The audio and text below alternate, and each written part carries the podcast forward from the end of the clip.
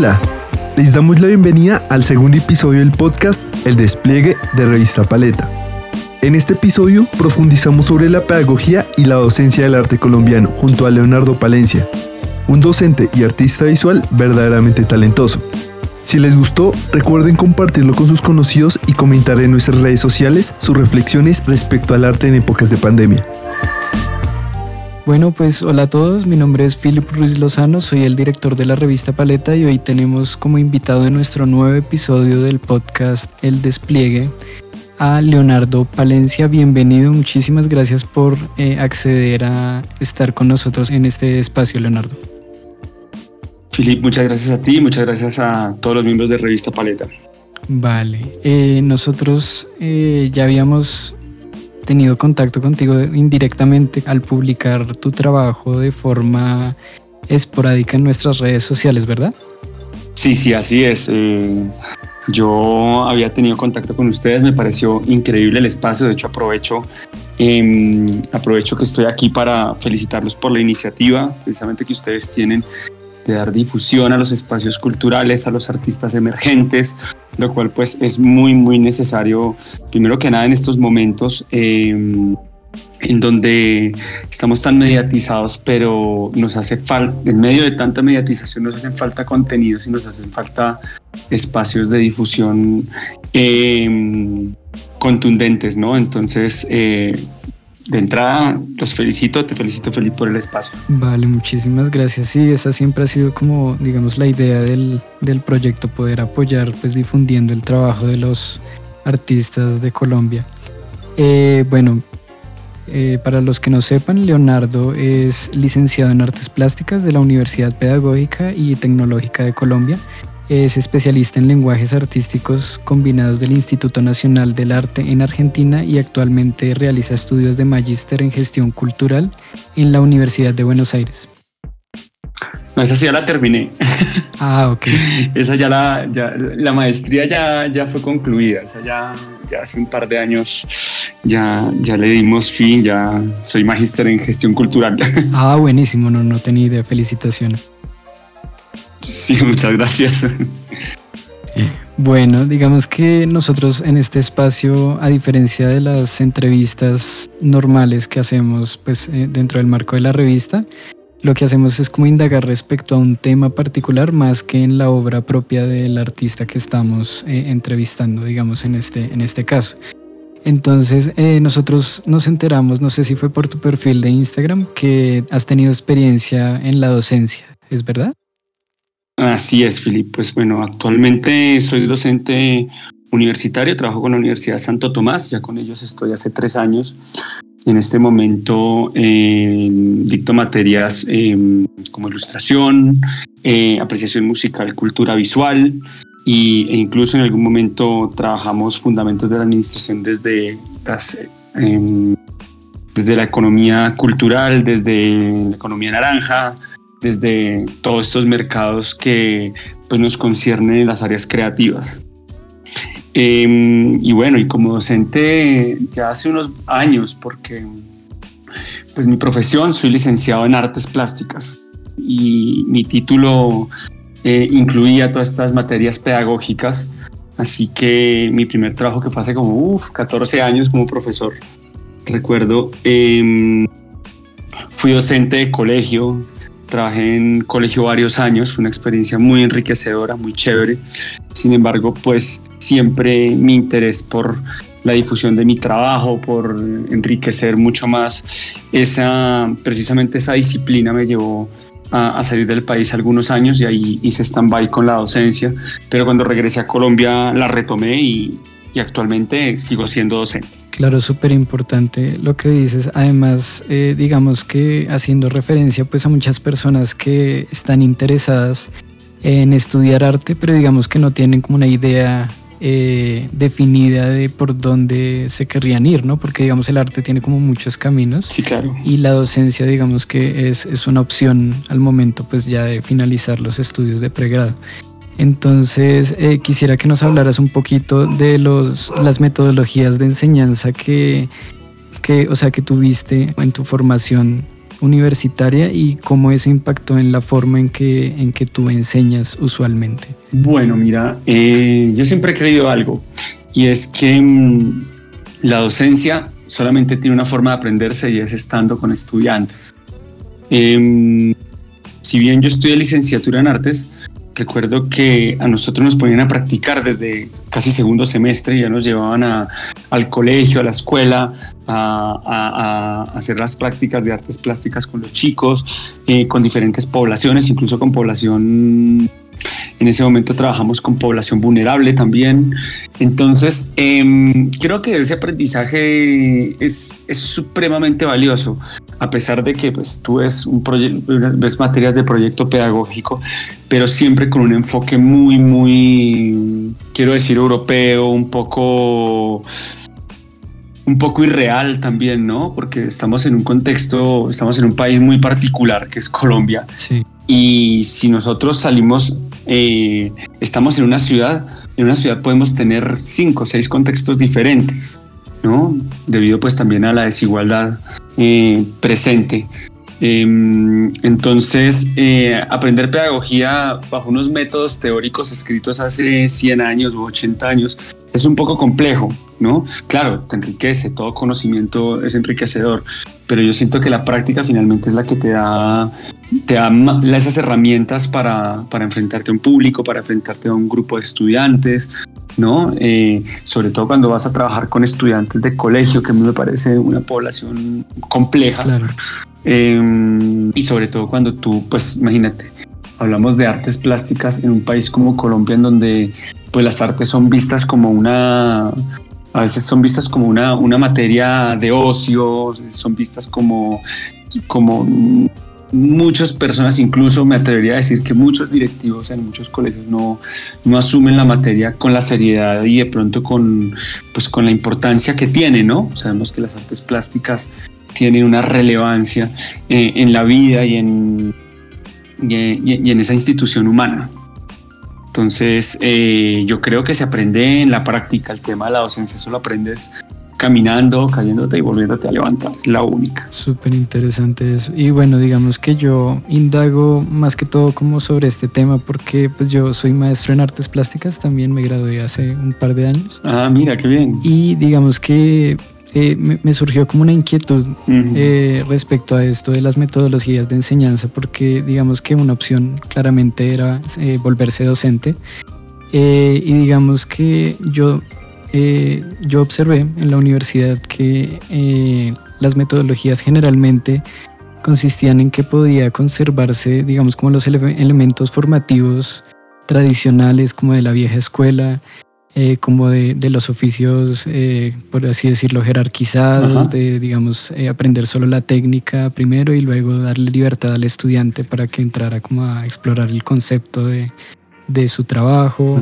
¿Cómo crees tú que puede evolucionar ese método eh, con los futuros artistas plásticos, digamos, también eh, teniendo en cuenta que la institución y los profesores en particular tienen una fuerte influencia eh, sobre cómo se enseña arte en las universidades de Colombia? Bueno, mira, yo creo, digamos, hablemos un poco de, del arte hoy, ¿no? Hay que tener digamos, mucho cuidado en, el manejo de algunos conceptos precisamente, porque mm, siento que, y, comparto esta postura con el gran Luis Caballero, de pronto, para los que lo conocen, artista colombiano, ¿no? Eh, muy relevante, uno de mis favoritos. Eh, Luis Caballero decía que él le tenía mucho miedo a la vanguardia precisamente porque eh, el arte se estaba convirtiendo en un, en un discurso y ya como que la forma y el hacer se, estaban dejando de lado. Yo creo que debe existir un equilibrio entre ese discurso y esa parte técnica. Creo que las dos cosas deben, deben ir de la mano. Finalmente la técnica es la herramienta a emplear frente a una necesidad, ¿no? Entonces no todas las necesidades pueden ser solucionadas con una técnica. La técnica es la herramienta, pero también me parece que es muy importante el ejercicio de pensar, de solucionar problemas, el, trabajo creativo, ¿no? Ese trabajo creativo eh, yo creo que se tiene que volver un laboratorio en las aulas de clase y, y tiene que exceder incluso las cuatro paredes de un aula, ¿no? Creo que tiene que ir acompañado de la apreciación. Creo que esto, yo en esto soy muy enfático, sobre todo en la universidad en donde trabajo no solamente con mis estudiantes, incluso con mis compañeros, con los decanos, con, con las personas que están allí. Soy muy enfático y, y, puyo mucho por el tema de la apreciación porque siento que somos una cultura eh, que no, no tiene educación visual desde la escuela y claro, muchas personas o muchos llegamos a la universidad como desentendiéndonos de, de una serie de valores y de, y de conceptos existentes y que son importantes para abordar algunas disciplinas. Claro. Entonces yo creo que la apreciación es clavísima, o sea, nosotros tendríamos que tener en la escuela una clase de estética, ¿no? Precisamente de apreciación, de apreciación musical, de apreciación de imagen, de cultura visual, ¿no? Que esa de hecho fue una de las cátedras que yo propuse allí para diseño gráfico en la Universidad de Trabajo, eh, porque no tenemos la cultura visual.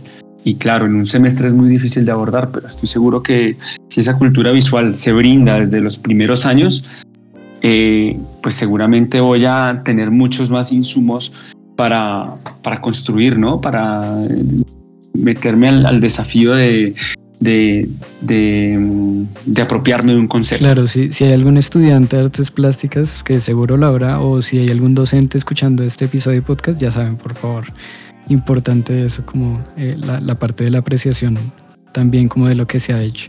Y digamos también hablando de eso, pues obviamente eh, en, la, en la academia está implícita como, como la utilización de esos cánones artísticos de, de, lo que ha pasado en el arte, en la historia, como para adquirir esas herramientas técnicas y poder proponer algo nuevo, ¿no?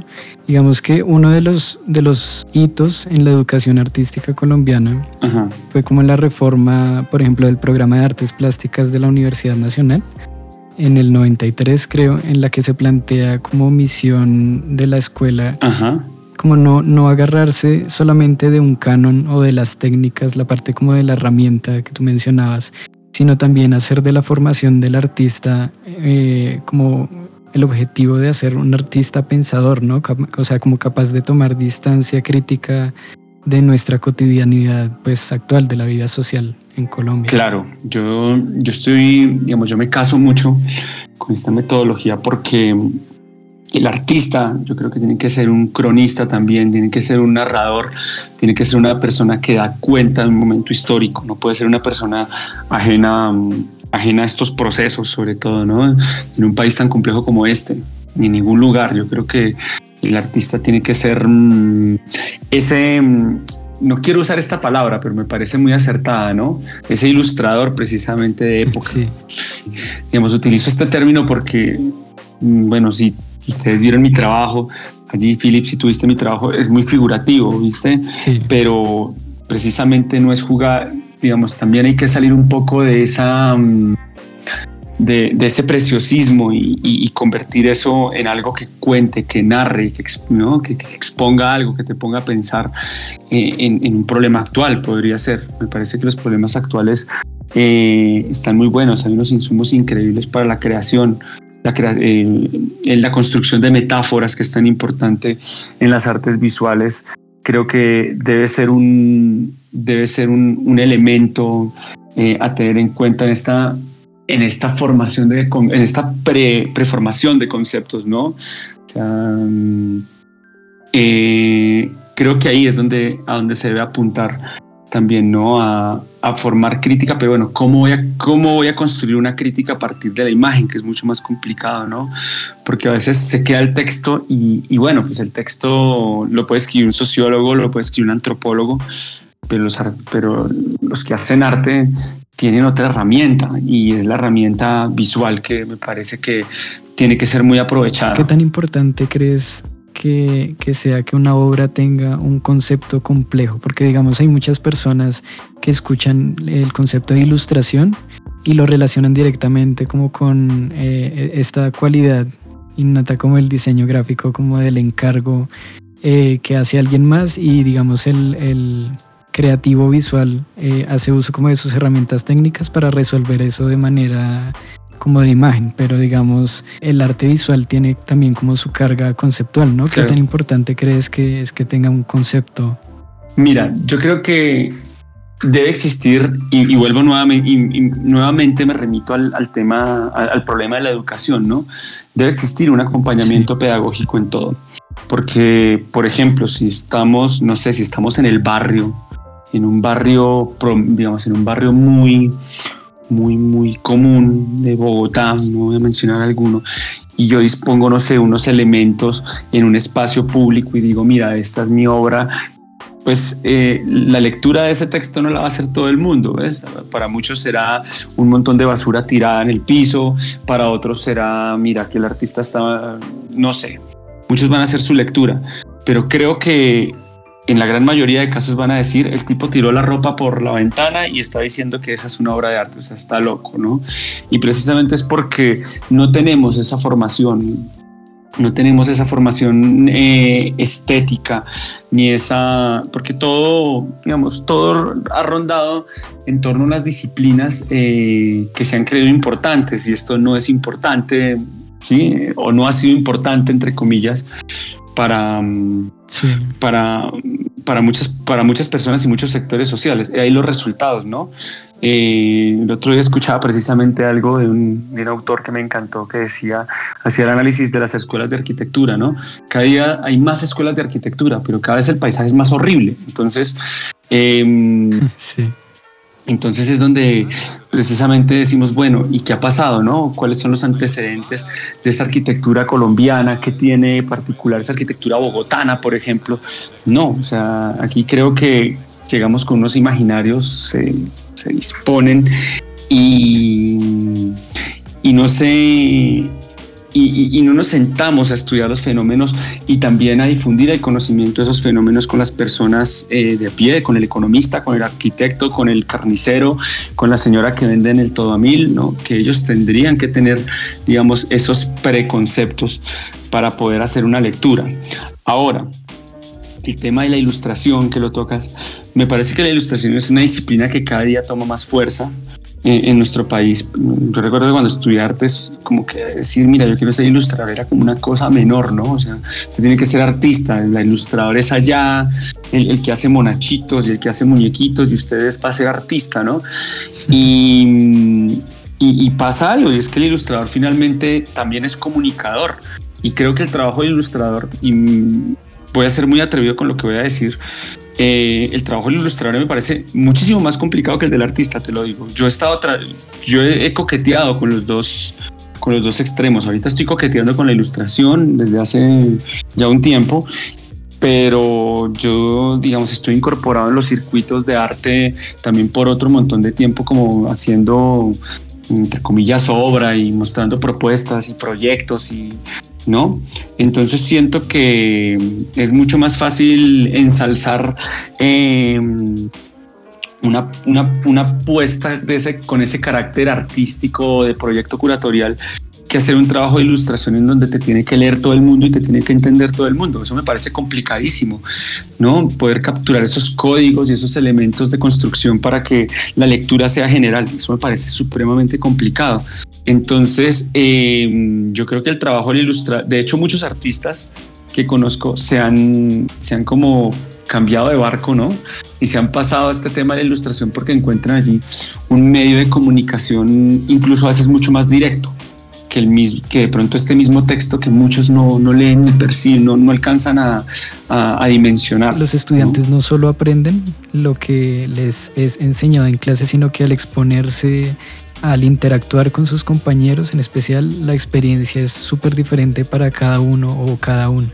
Y eso es súper enriquecedor, pues, pienso yo, no sé. Total. Incluso los mismos profesores también aprendemos mucho de nuestros estudiantes. Me pasa eh, que mis mismos mis estudiantes me dicen, profe, vio a tal ilustrador, búsquelo en Instagram, vio a tal artista, mire, tiene esta página, tiene esto otro, y tú te empiezas, te actualizas, ¿no? Sin querer queriendo con tus estudiantes. Ellos te, de alguna forma también te, te dan como esa frescura, ¿no? Te, dan, te, te, inyectan esa frescura de lo que está pasando en este momento. Me pasa seguidísimo. A mí me encanta la música y mis estudiantes también me enseñan de música y me mandan música por los grupos de, de WhatsApp que tenemos de, de, clase y todo. Y eso me parece increíble porque... Eh, siento que enriquece esa experiencia y ese intercambio. Entonces, claro, Digamos, uno en la universidad recibe ciertas herramientas en, la facultad de artes o en la facultad de diseño o en la facultad creativa que elijas, vas a recibir unas herramientas de construcción. Pero yo siento que, mm, que también esa, mm, ese enfrentamiento a los problemas eh, es, muy, es muy íntimo, ¿no? Y, y, finalmente tú te retroalimentas es de lo que tienes alrededor. Entonces sí estoy muy de acuerdo con lo que dices, ¿no? Definitivamente allí el creativo, digamos, el aspirante a, estudiar o el que estudia, está estudiando, mm, seguramente ya ha tenido esa experiencia de encontrar a veces en sus compañeros insumos que sus propios profesores a veces no les dan. Y eso pasa y creo que nos pasó a todos, en, o a la gran mayoría nos ha pasado, nos pasó cuando estudiamos, ¿no?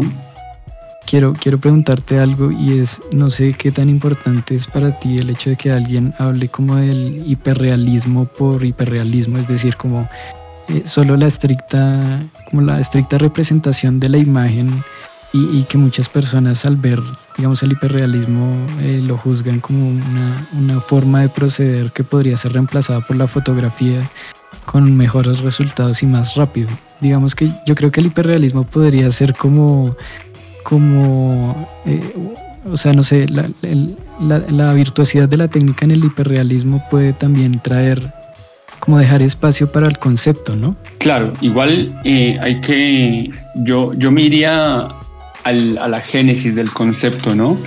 Sabemos que el hiperrealismo eh, nace como una tendencia, ¿no? Bastante, bastante radical mediados, finales de los 60, y precisamente es una, es, una postura bastante fuerte a, lo que ocurría con el pop art, ¿no? Que si bien el pop eh, agarraba todas estas cosas eh, em, comerciales y todos estos eh, objetos ícono de la cultura y los convertía en arte, pues estos hacían absolutamente eh, todo lo contrario, ¿no? Era retomar esa, nuevamente esa formalidad y llevarla, mm, llevarlo simple a lo complejo. Y, y creo que la técnica, ahora cuando tú pintas eh, cuando se hace fotorrealismo, que muchos conozco, muchos, o se ve incluso en redes sociales, en, en, Instagram, en, cuando quieras ves un montón de gente que eh, hace este tipo de pintura, ¿no? Y que ya tiene como unos elementos bastante, bastante repetitivos. Uno ve esas caras así como con chorriones de miel, de pintura, de agua.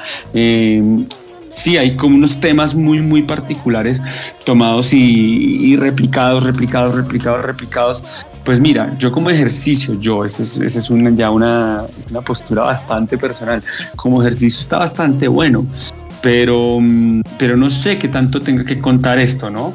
no sé hasta qué punto em, haya un discurso en, torno a este tipo de imágenes o sean imágenes que te cuenten algo o como te decía en un inicio, se queden en ese preciosismo, ¿no? Que creo que es más la intención de, de estos pintores, de hacer cosas como de un impacto visual bastante fuerte, pero que no, no, no, te cuentan casi nada, ¿no? Sino son, son imágenes muy frías. Por eso creo que los dos, los dos extremos son, son peligrosos. O sea, este es un extremo peligroso y otro extremo que me parece a mí peligroso es cuando ya desaparece por completo la imagen y todo se vuelve un texto, ¿no? Entonces es donde yo a veces pongo a pensar a mis estudiantes también, les digo, bueno, entonces tú es un texto porque no estudiaste filosofía, allí produces textos, o sociología, también allí puedes producir textos, ¿no? Y no te pones a meterte en una carrera a estudiar todas las disciplinas del arte para construir un texto, o sea, es un poco absurdo, ¿no? Que todo se, se desaparezca también, tiene que haber una imagen que acompañe a, por eso se habla de artes visuales, es la visión la que tiene que estar allí y implícita, ¿no? También algunos sentidos, no, no, no, no desligo tampoco, eh, por ejemplo, el son, lo sonoro o, lo táctil, ¿no? Pero tiene que haber otro, otro sentido que esté allí a disposición, eh, que esté dispuesto a, a palpar ese, esa, esa, pregunta, ¿no? Porque yo creo que también el arte no, no responde, el arte pregunta, a palpar esa pregunta. pero si tienes un texto cerrado, pues es, eh, eh, es, complicado. Y lo mismo, si ya pasas ese extremo mm, a lo preciosista, a lo casi dilatado y que no te dice nada, pues claro, también como ejercicio lo siento bueno. Yo hago muchos ejercicios así a veces.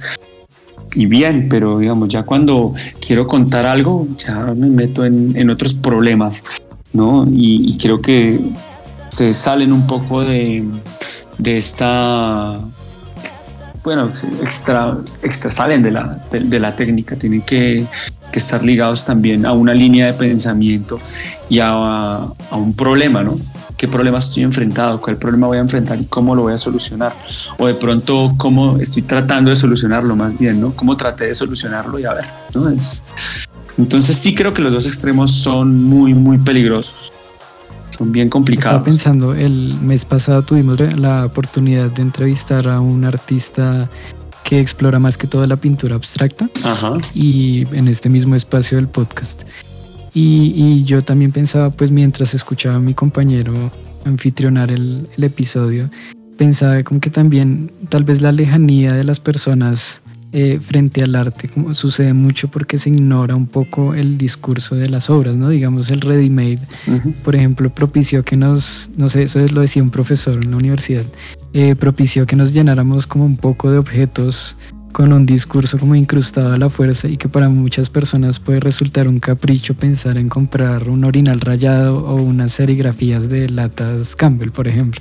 Entonces digamos que eh, yo te iba a preguntar sobre, digamos puntualmente sobre eso que pensabas antes, pero veo que ya, o sea, se ha respondido a la pregunta.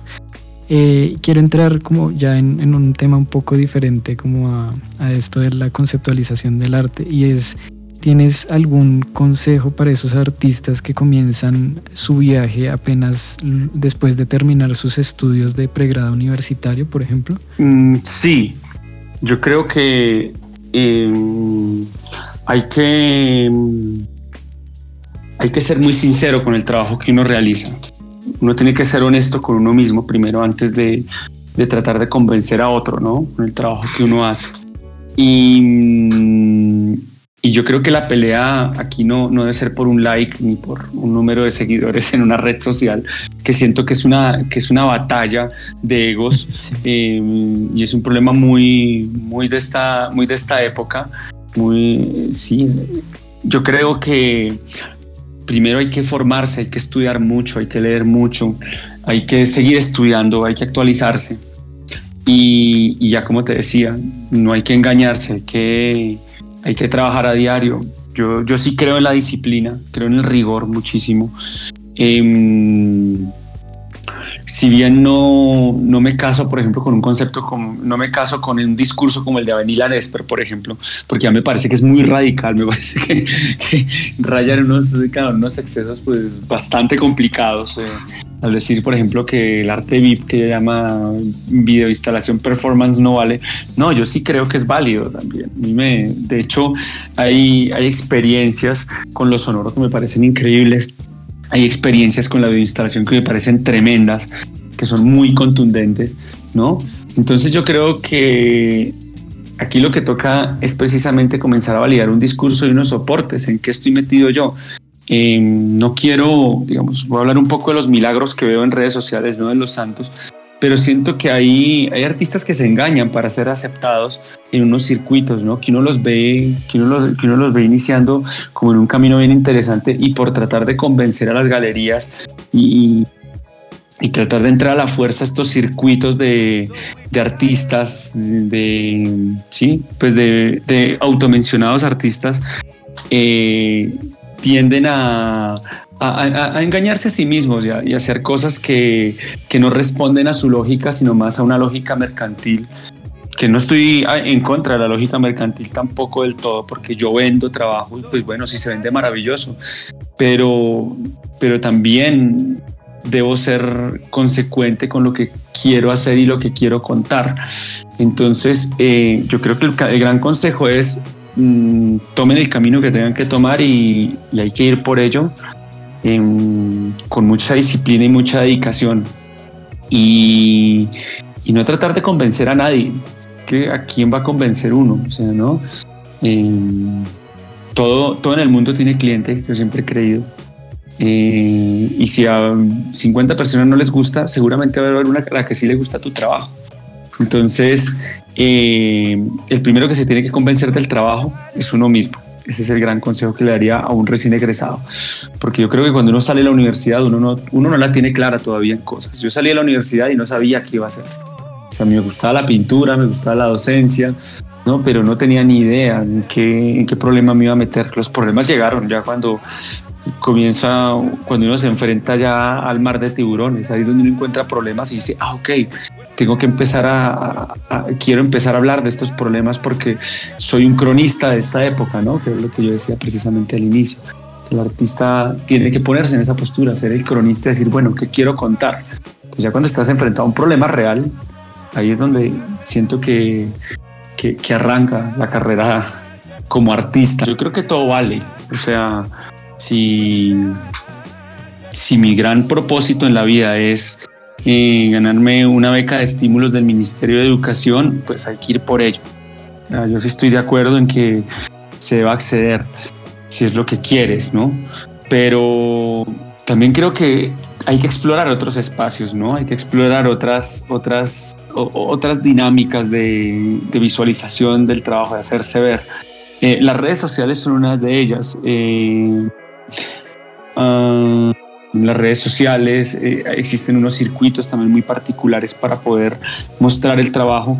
Mm, yo en algún momento participaba en muchas convocatorias, hace 15 años, pero es que el problema fue que me cansé de participar en tanta convocatoria y, y, precisamente me cansé porque sentía que las temáticas eran muy cerradas, ¿no? Entonces te daban un tema, pero ¿por qué te tienen que dar un tema? Entonces ¿no? Eso es como si yo soy, soy músico, entonces llego una y soy rockero, no sé, o hago indie o lo que sea. Y, me dicen allí, no, es que está vendiendo el vallenato, hermano. Hazte una canción de vallenato. Es que lo siento así cuando te ponen un tema, ¿no?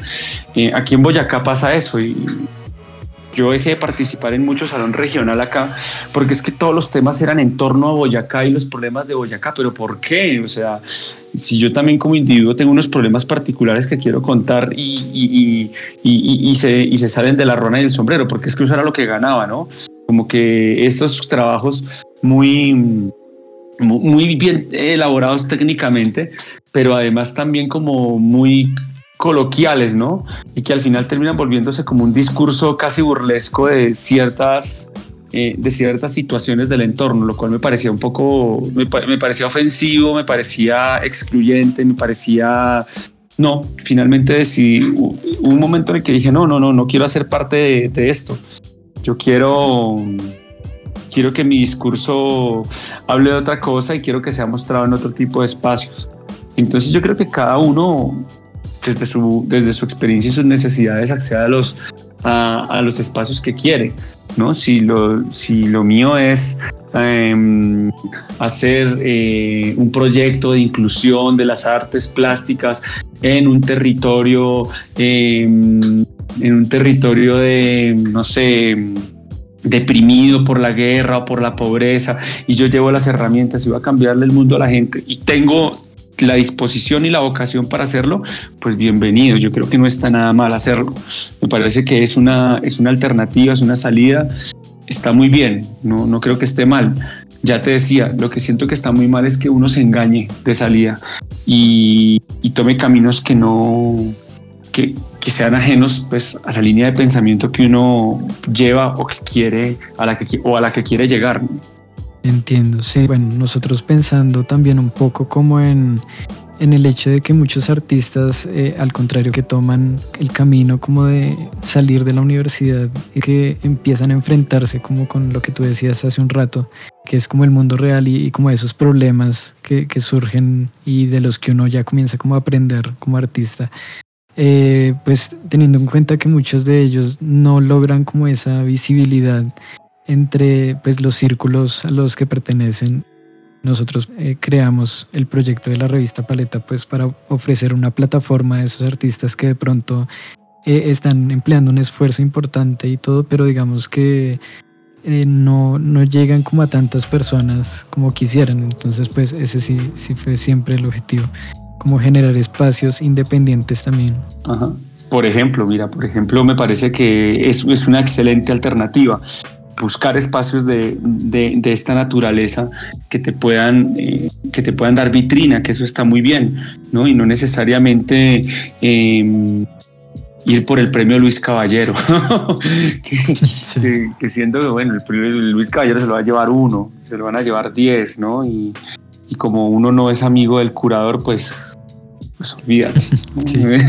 Digamos, yo, yo me aburrí un poco de precisamente de como de, de, de, de, tocar esas puertas. Llegó un punto en el que ya yo soy un, yo ya no soy un artista joven, soy un, soy un creador, soy un dibujante de 38 años, ¿no?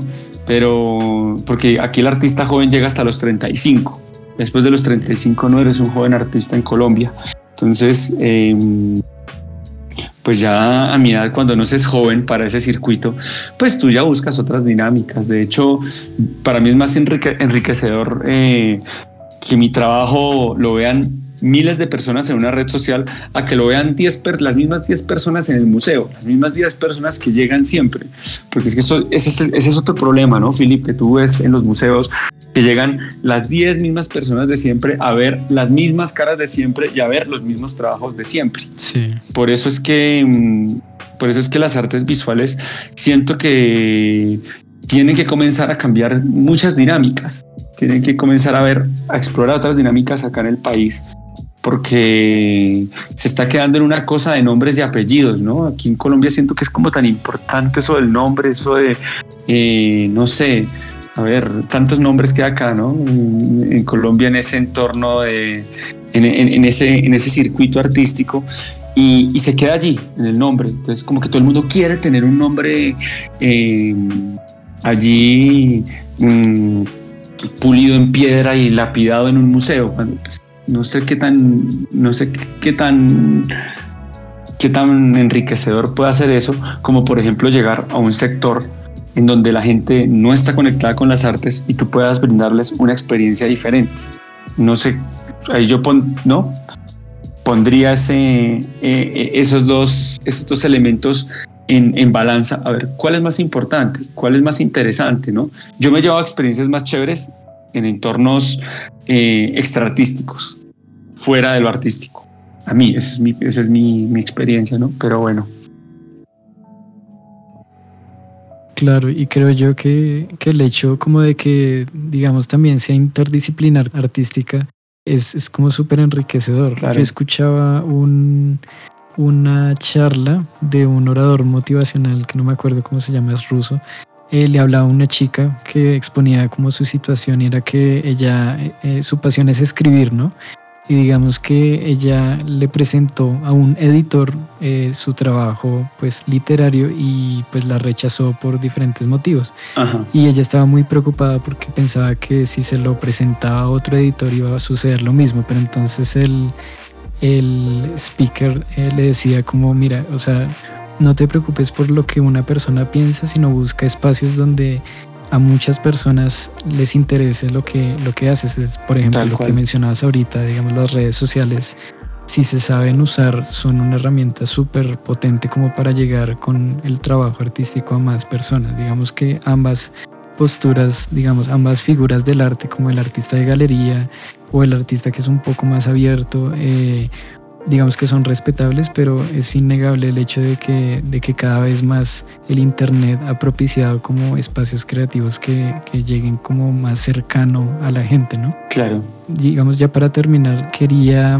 eh, mencionar pues que nosotros ahorita estamos como haciendo una reestructuración en la revista porque pues estamos adaptándonos a, a esta condición de pandemia y todo pero queremos eh, pues que nuestros seguidores sepan que vamos a seguir eh, trabajando en ello, vamos a seguir compartiendo convocatorias, abriendo espacios para que los artistas participen y, y, que pues no, esto no nos va a detener como tan fácil de ejercer pues lo que nos gusta hacer, que es esta tarea de la revista. Esto es un trabajo de resistencia total. Sí, sí, sí, sí. Sí, que está bastante bueno. Ah, bueno, pues te agradezco mucho, Leonardo, por acceder otra vez, te menciono, a acudir a este espacio que tenemos del podcast de la revista Paleta es súper valioso todo lo que nos compartes pues en esta charla que hemos tenido en, estos 50 minutos. Eh, estoy seguro de que muchos artistas y digamos personas que están a punto de entrar al mundo del arte encuentran súper pertinente todo lo que hemos hablado en, esta, en esta sesión y ojalá tuviéramos más tiempo, pero bueno, ya casi se nos acaba. Quiero compartir con ustedes, aprovechar que terminamos ya de editar el video que estábamos haciendo con sus preguntas respecto pues a la revista. Muchas gracias de nuevo, Leonardo. Filipe, a ti por la invitación, muchísimas gracias por, por el espacio, por compartirlo y, y, nuevamente te digo, también por generarlo, porque creo que espacios de estos son muy, muy necesarios en este momento, no solamente para, la, para hacer visibles los perfiles de, de, algunos creativos y artistas, sino también para que las personas se enteren, conozcan estos espacios y sean espacios de difusión también y de conocimiento, ¿no? espacios de, de diálogo y de debate, que eso me parece maravilloso. Vale. Bueno, pues entonces damos eh, fin a la sesión de podcast de hoy y nos vemos en el próximo episodio. Muchas gracias por escuchar.